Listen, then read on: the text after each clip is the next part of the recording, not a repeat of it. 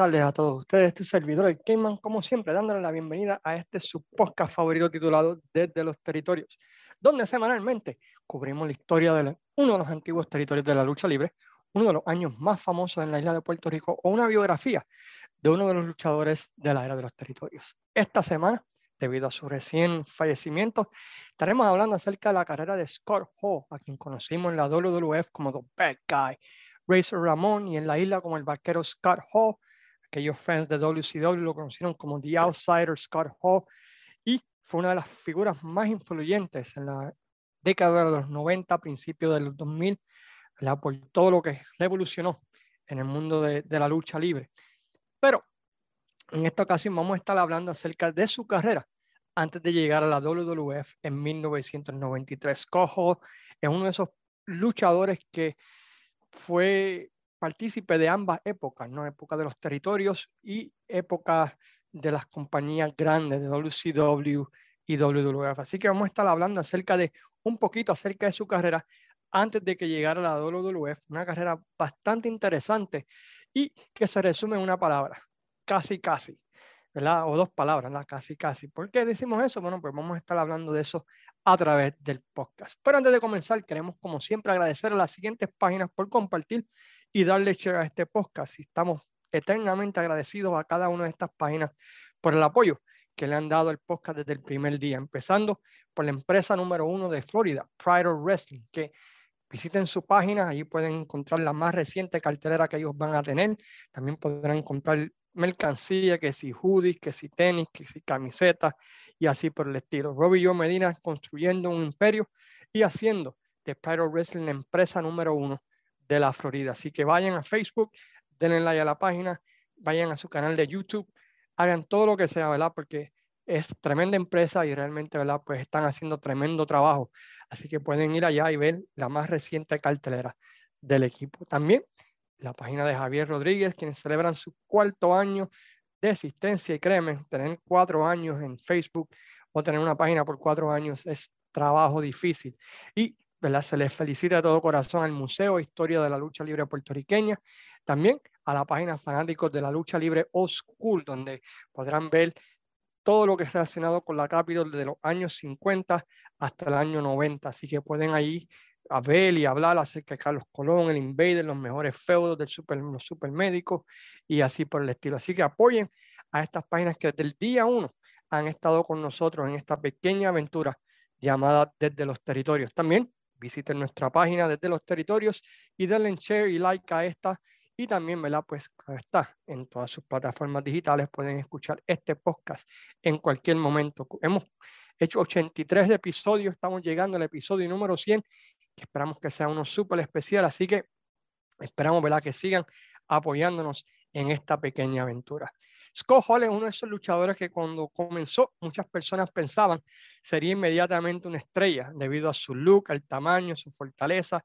El tipo, ¿verdad? Pues básicamente tenía todo para triunfar en el deporte de la lucha libre pero tardó casi nueve años en poder establecerse como una estrella de la lucha libre, aunque sí tuvo moderado éxito en varios de los territorios para los cuales luchó, pero casi, casi, casi, casi es la, cara de la IWA, casi, casi es la cara de Florida Championship Wrestling, casi, casi es la cara de Central States, pero por alguna razón u otra nunca pudo llegar a ese nivel, ¿verdad? Y eso es lo que vamos a estar analizando eh, en este podcast, hasta claro está, hasta que llegó a la WWF en 1993 y se convirtió en Razor Ramón.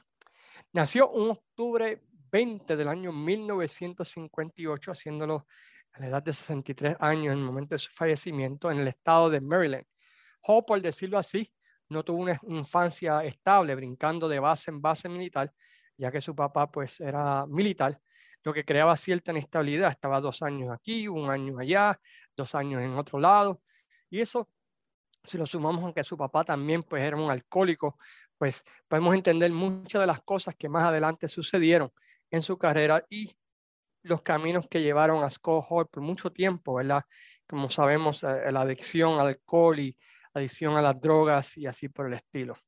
En 1983, a la edad de 19 años, se establece en Orlando, Florida, donde comienza su entrenamiento bajo un maestro que entrenó a luchadores como Lex Luger, Barry Windham, Mike Rotundo y así por el estilo, llamado Hiro Matsuda. Luego de que, era, luego de que fuera descubierto por Barry Windham mientras trabajaba en un street bar ahí en Orlando llamado The Original Dollhouse, donde se encontraba trabajando, ¿verdad? De bouncer o bartender, dependiendo de la información que uno lea. Eh, ahí sucede, antes de que comience a luchar, un suceso que cambió por completo la vida de Scott Hall que él menciona en, el documental de E60 de Scott Hall, que básicamente fue lo primero que lo llevó a esa vida de alcohol y a los problemas de drogas.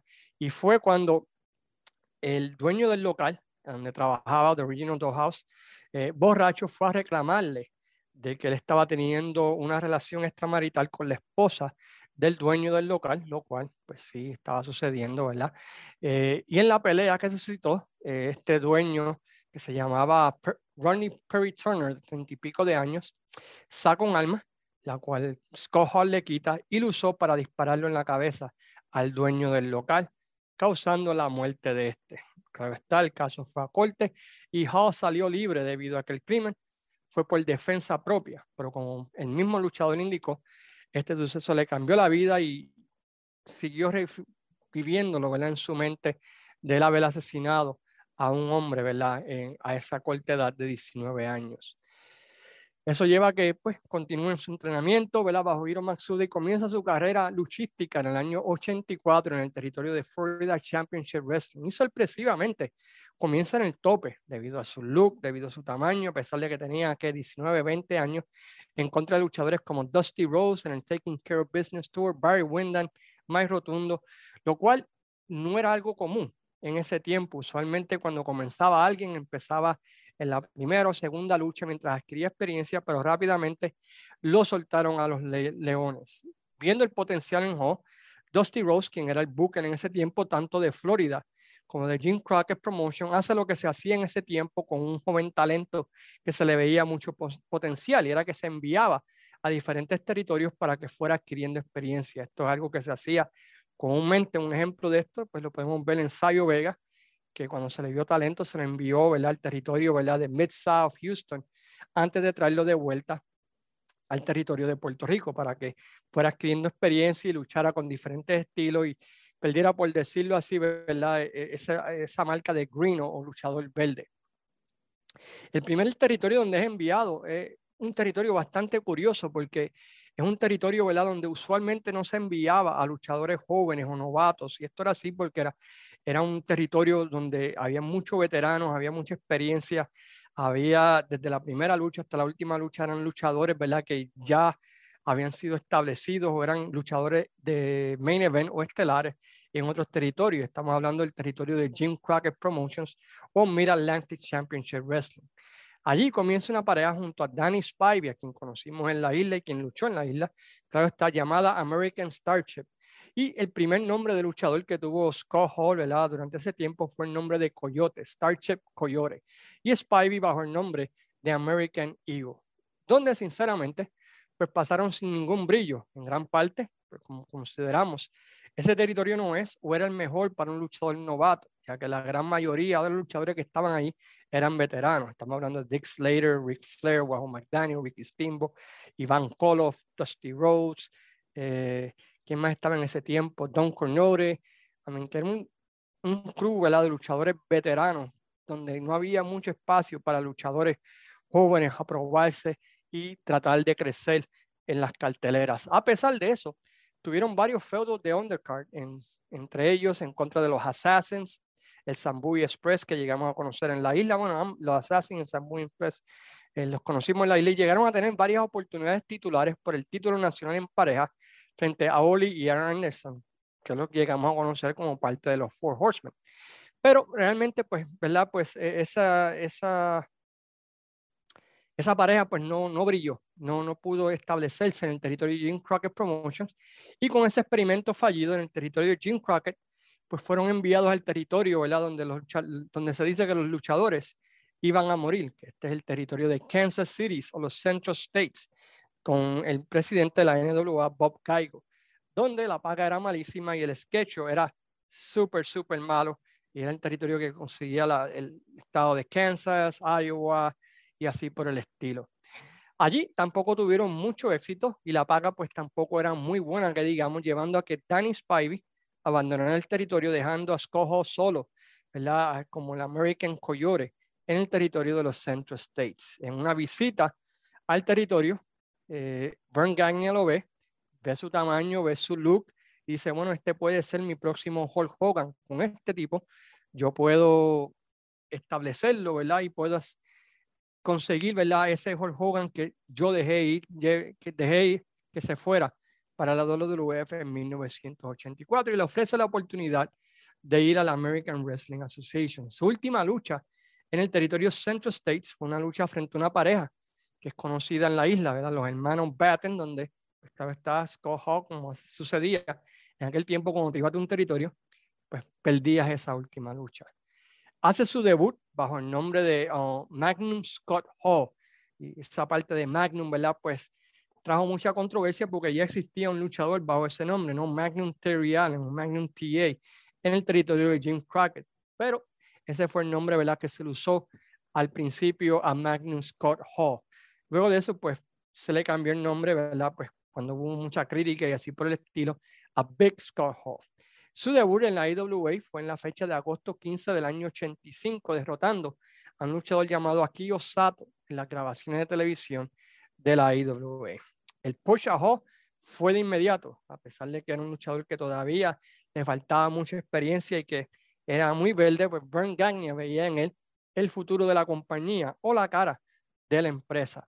Así que para que fuera adquiriendo experiencia y fuera ¿verdad? Pues aprendiendo más del negocio, lo ponen en una pareja junto a un luchador que estaba creciendo y desarrollándose en ese tiempo, que llegamos a conocer en la isla como Mr. Perfect, Kurt Heenan. Y todo parecía que con ellos dos el futuro de la AWA pues, estaría en buenas manos.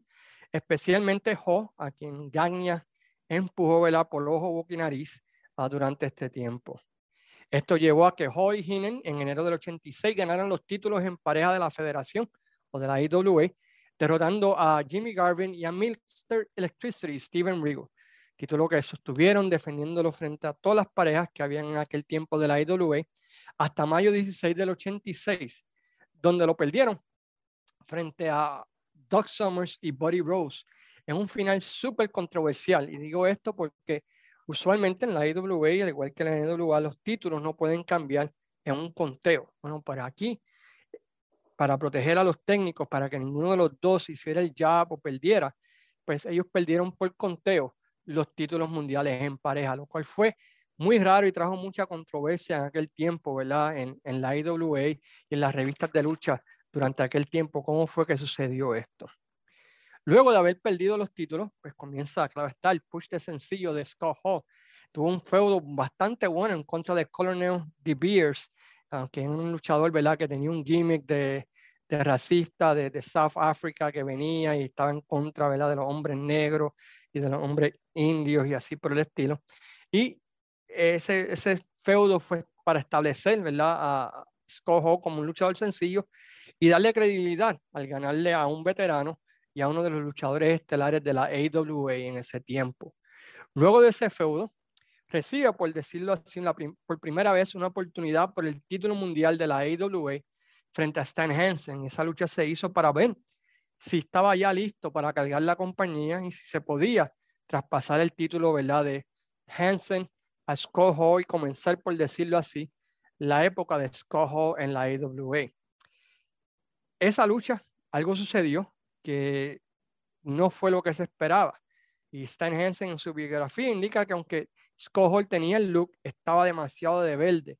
Y en esa lucha se probó que todavía no estaba listo para poder cargar la compañía. Eso llevó a que los planes en la IWA de darle el título mundial cambiaran, porque quedó sumamente expuesto frente a Stan Hansen como un luchador que todavía no estaba listo para cargar la compañía y ser la cara de la IWA. Eso llevó, claro está, que el push se detuviera y Hope básicamente permaneciera en el mid-card, upper-card, luchando ¿verdad? con diferentes luchadores, pero nunca pudiendo ganar el título mundial de la AWA, ya sea luchando frente a Stan Hansen o a Nick Bowenko, ¿verdad? quien ganó el título posteriormente de Stan Hansen.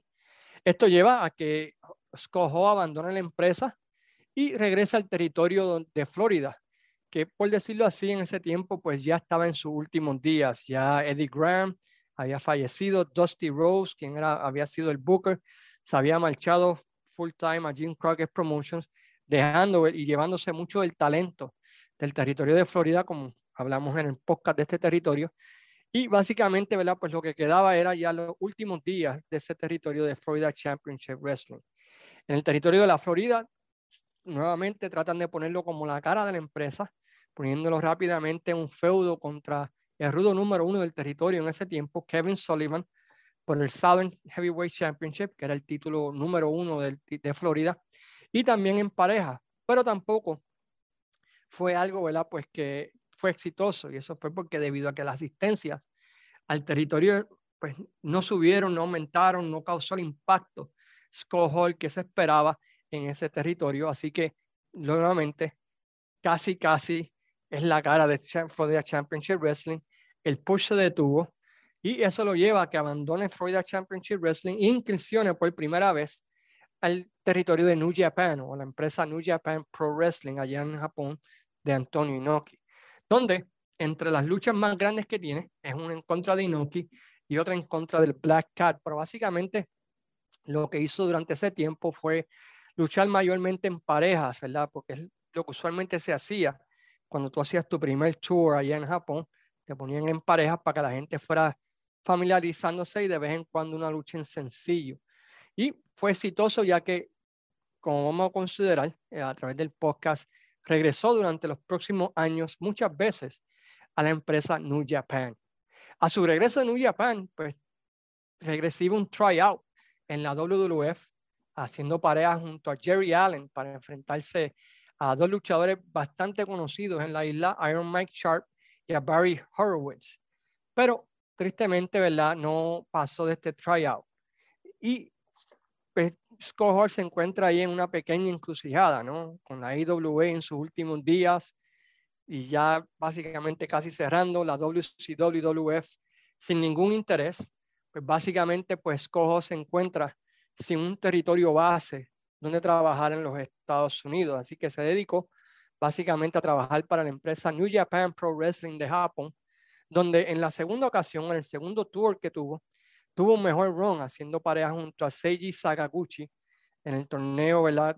anual que tenía la empresa y en el 88 batallando con lo mejor de la empresa en un run que aunque no de estelar fue bastante bueno para el luchador y lo estableció a los ojos de la fanaticada japonesa, ¿verdad? Como un gaijin, ¿verdad? Que podía generar dinero para la empresa New Japan. Así que básicamente ese segundo tour cementó, ¿verdad? Esa oportunidad de poder trabajar por el resto del tiempo allí en New Japan Pro Wrestling. Entre medio de sus tours en New Japan, trabaja aquí en los Estados Unidos para la empresa de Memphis, o CWA, como se le conocía en ese tiempo, enfrentándose a Jerry Lawler y también haciendo pareja con la figura de Ken Wayne y Bill Dundee para retar en varias ocasiones los campeones mundiales en pareja de la IWA, que en ese tiempo pues eran los Midnight Rockers, conocidos como Shawn Michaels y, y Marty Jannetty. Pero nuevamente, estos son solamente paradas entre medio de los tours de New, New Japan, que por casi todo el 88 es la única fuente de ingresos sólida del luchador, ya que básicamente a través de, del 88, pues tú lo ves que lucha una lucha aquí en este territorio que queda, va a Memphis, va aquí, va para allá, pero no tiene un territorio base. En 1989 recibe la oportunidad de regresar a donde comenzó a trabajar para Dusty Rose en la empresa que creó ¿verdad? Dusty Rose a su salida de WCW llamada Championship Wrestling from Florida, bajo el nombre de Lord Humongous, al igual que su nombre de Scott Hall. Y otra vez, este llegó a ser el territorio base del luchador cuando regresaba ¿verdad? de los tours de New Japan que tenía durante ese tiempo. Lamentablemente, cuando la empresa estaba estableciéndose a los ojos de los fans, pues Dusty Rose necesitaba dinero, ¿verdad? Y acepta eh, irse a la World Wrestling Federation y abandona, por decirlo así, la empresa que, a pesar de que sigue por un par de meses, este, pues no llega a ningún lado y tristemente, pues cierra. Jim Ross en 1989 a petición de Dusty Rhodes le da una oportunidad finalmente en una de las dos empresas grandes en World Championship Wrestling WCW y hace su debut en la compañía en junio 16 del año 1989, haciendo pareja junto a Randy Rose para enfrentarse a los fabulosos Freebirds por el campeonato de los Estados Unidos en pareja. Tristemente, este run en 1989, a pesar de las promesas que se le habían hecho, pues fue un fracaso total, con Scott Hall básicamente siendo la primera o la segunda o la tercera lucha de la cartelera durante esa corrida en 1989 de la WCW. Entre los feudos más interesantes que tuvo en ese, en ese año 89, pues podemos mencionar un feudo contra Wild Bill Owen y una pareja con Ranger Ross, entre otros. Así que, como ven, pues no son luchadores, ¿verdad? Pues que recordemos o que fueron estelares, sino simplemente pues era un luchador de midcard. Viendo que su run en WCW no iba para ningún lado, pone su renuncia y su última lucha en WCW es una derrota frente a Bush Reed. Y esa, ese run en 1989, ¿verdad? Pues eh, fue difícil porque originalmente había sido contratado para hacer eh, la cara, ¿verdad? Una de las caras nuevas de la WCW junto a Tom Seng, um, Brian Pillman y así por el estilo, pero nuevamente, por alguna razón, esto no funcionó. Pero esto, esto no mal que por bien no venga, ¿verdad? Y esto le abre la oportunidad a recibir otro tryout en la WWF, en esta ocasión enfrentándose a Paul Roma en el programa Wrestling Challenge del 23 de enero del año 1990. Pero lamentablemente tampoco es fructífero para el luchador ya que no fue contratado por la WWF en esa ocasión, aunque según dicen los rumores, ¿verdad? Pues eh, estuvo cerca de ser filmado. Pues, nuevamente, sin una base, un territorio base en los Estados Unidos para el cual luchar, él regresa nuevamente a New Japan para el tour de primavera del año 1990. En ese tour se encuentra Dick Murdoch, con quien hace pareja en varias ocasiones, quien le recomienda que llame a la Capital Sports Promotion, quien anda en busca de luchadores, ya que había una sequía ¿verdad? de luchadores eh, que no estaban filmados por la WCW y la WWF y hacían falta luchadores extranjeros y especialmente con lo que había sucedido ¿verdad? en el 88, pues hacían falta de luchadores. Así que eh, Scott Hall llama a Puerto Rico, recibe la oportunidad y hace su debut en la empresa en junio del año 1990, mientras también lucha part-time para la empresa de la CWA de, Europa, de Oro Ones, donde participa en el torneo anual que hace esa compañía. Su run en la Capitol fue uno bastante interesante porque rápido fue posicionado como estelarista, retando por el campeonato universal en varias ocasiones frente a Carlos Colón. Y yo por lo menos pensé que se iban a ir básicamente con una repetición de la historia de Stan Hansen usando a Scott Hall, ¿verdad? Eh, en el papel de Hansen contra Carlos Colón y Profe, ¿verdad? En el papel de Chiqui, pero no fue así. Por alguna razón u otra, eh, ese run, ¿verdad? Pues fue uno bien confuso, en mi opinión. Aunque ganó el campeonato de Norteamérica en manos de Miguelito Pérez, nunca pudo ganar Universal y por los próximos dos años que estuvo en la isla, pues lo tenían primero de rudo, luego lo cambiaron a técnico y nuevamente a rudo.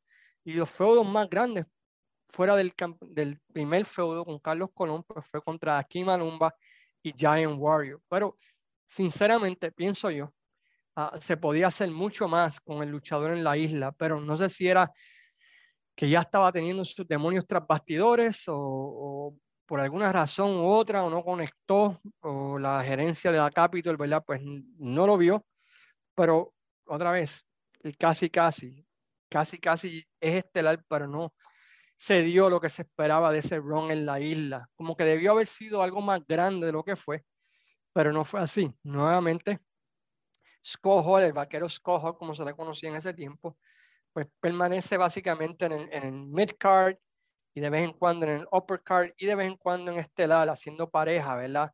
Este, contra Carlos Colón y el Invader y así por el estilo. Pero no fue un run, ¿verdad? Que fue exitoso, por decirlo así, como se esperaba.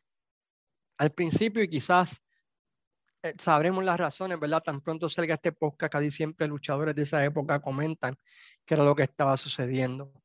Luego de su run en la isla, recibe, recibe nuevamente otra oportunidad en la WCW, luchando bajo el nombre de Diamond Stud, que era un draft o era algo parecido a lo que eventualmente llegaría a ser Razor Ramón en la WWF, ya que el personaje era bastante similar, pero no al 100% como se desarrolló en la, en la World Wrestling Federation. Pero ahí fue donde primera vez se, vio el potencial de, de Scott Hall como un luchador, ¿verdad? Con un personaje bastante interesante.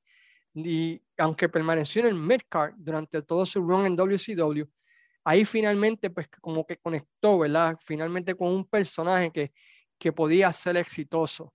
Durante ese tiempo, su feudo más importante en ese run fue frente a Tom Senk y Dusty Rose, pero nuevamente, por alguna razón u otra en WCW, eh, nunca se le dio esa oportunidad de, cruzar ese mid-card range, a pesar de que ese run del 92 para mí personalmente fue mucho mejor que el, cualquier run que había tenido anteriormente en alguna de las empresas, ¿verdad? Ya sea AWA o sea en WCW y así por el estilo.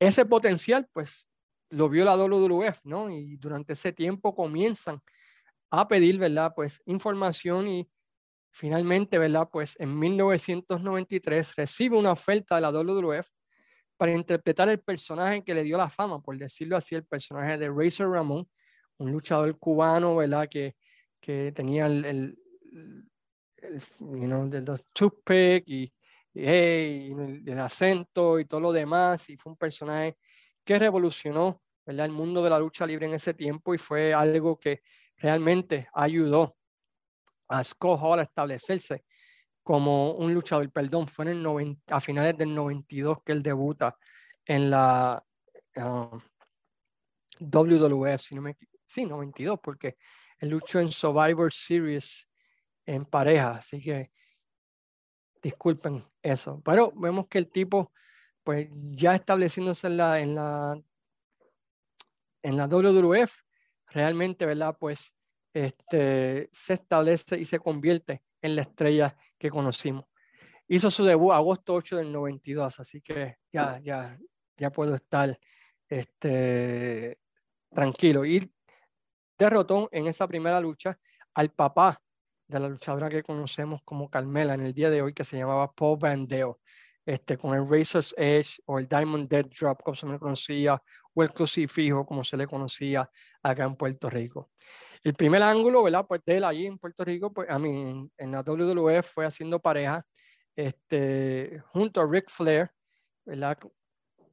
Para enfrentarse originalmente, ¿verdad? Randy Savage y Ultimate Warrior en, Survivor Series, pero Ultimate Warrior fue despedido y entró Kurt Heenan, Mr. Perfect, y esa fue la lucha estelar. Luego de eso, ¿verdad? Pues fue campeón intercontinental, tuvo todas esas luchas, ¿verdad? Interesantes. Y el resto es historia, ¿verdad? Como lo sabemos. Lamentablemente, eh, además de ser famoso, ¿verdad? Por su carrera en la WWF y luego como los Outsiders en WCW, por ser el creador del gimmick de Sting, de The Crow, él fue el de la idea y por presentar muchas ideas que realmente pues fueron exitosas, eh, es conocido por lo que sucedía tras bastidores, ¿no? Sus problemas de alcohol, sus problemas de adicción, eh, en un tiempo, ¿verdad? Pues básicamente se esperaba que iba a fallecer en cualquier momento, conoce a Diamond Dallas Page, este lo ayuda, lo rehabilita y vemos que puede durar 10 años. Eh, el último server, eh, hablando de su biografía, menciona, ¿verdad? Que los últimos dos años de COVID, pues fueron bien difíciles para él por la isolation, ¿verdad? De no poder estar con sus amigos y así por el estilo y que tuvo una recaída nuevamente, ¿verdad? Con, con el alcohol y con las bebidas que llevó a que lamentablemente pues se cayera, se lastimara el hip y tristemente menciona la biografía de que salieron los servers sobre su muerte, que estuvo varios días eh, donde nadie sabía de él y estuvo varios días en el piso este, sin nadie que lo ayudara hasta que finalmente Diamond Dallas Page, a petición de la familia, fue allá a visitarlo porque nadie había escuchado de él y lo encontró en la condición que estaba, lo lleva al hospital y como saben, ¿verdad? Pues este, tres ataques al corazón y el hombre pues no pudo. Este, sobrevivir y falleció a la edad de 63 años. Pero su legado eh, es increíble, increíbles luchas contra HBK, contra One, Two, Three Kid. Eh, él fue el hizo ese ángulo también con One, Two, Three Kid en New Japan, con un luchador que luego llegó a ser la estrella en New Japan, Tanahashi, donde hizo básicamente el mismo, donde ese novato le ganó a él y lo ayudó a establecer a Tanahashi. En la WWF, eh, Outsiders con el NWO. Y la lucha con Austin en WrestleMania estuvo bastante buena. Así que dejó un legado, ¿verdad? Y fue una de esas figuras que en los 90 y 2000, cuando la lucha libre estaba en decadencia, que ayudó a revivir nuevamente la lucha libre. Y por eso y por mucho más, ¿verdad? Pues es uno de los mejores luchadores eh, de mucha gente eh, que escucha este podcast y que visita las páginas y se puede ver, ¿verdad? Por todo lo que comentó la gente eh, en la página. Regresó a Puerto Rico, ganó un campeonato universal, tuvo un run medio decente, pero otra vez, ¿verdad? Pues tristemente se recuerda más sus problemas tras bastidores que en la acción en el ring. Con eso concluimos nuestra mirada a la carrera de Scott Hall, The Bad Guy, durante la era de los territorios. Espero que hayan podido disfrutarlo. La semana que viene estaremos regresando con una mirada a dos territorios o dos empresas que trataron de ocupar el, el espacio de Jim Crockett Promotions en el área de Mid Atlantic Championship Wrestling y vamos a estar hablando acerca de estas dos empresas que abrieron el paso para que saliera, ¿verdad? Pues Smoky Mountain Championship Wrestling. Con eso en mente, los invitamos como siempre a que visiten nuestra página desde los territorios, que le den like y share podcast, que lo compartan con sus amigos y como siempre, pues se despide su servidor el Cayman diciéndole a todos, sayonara, amigos.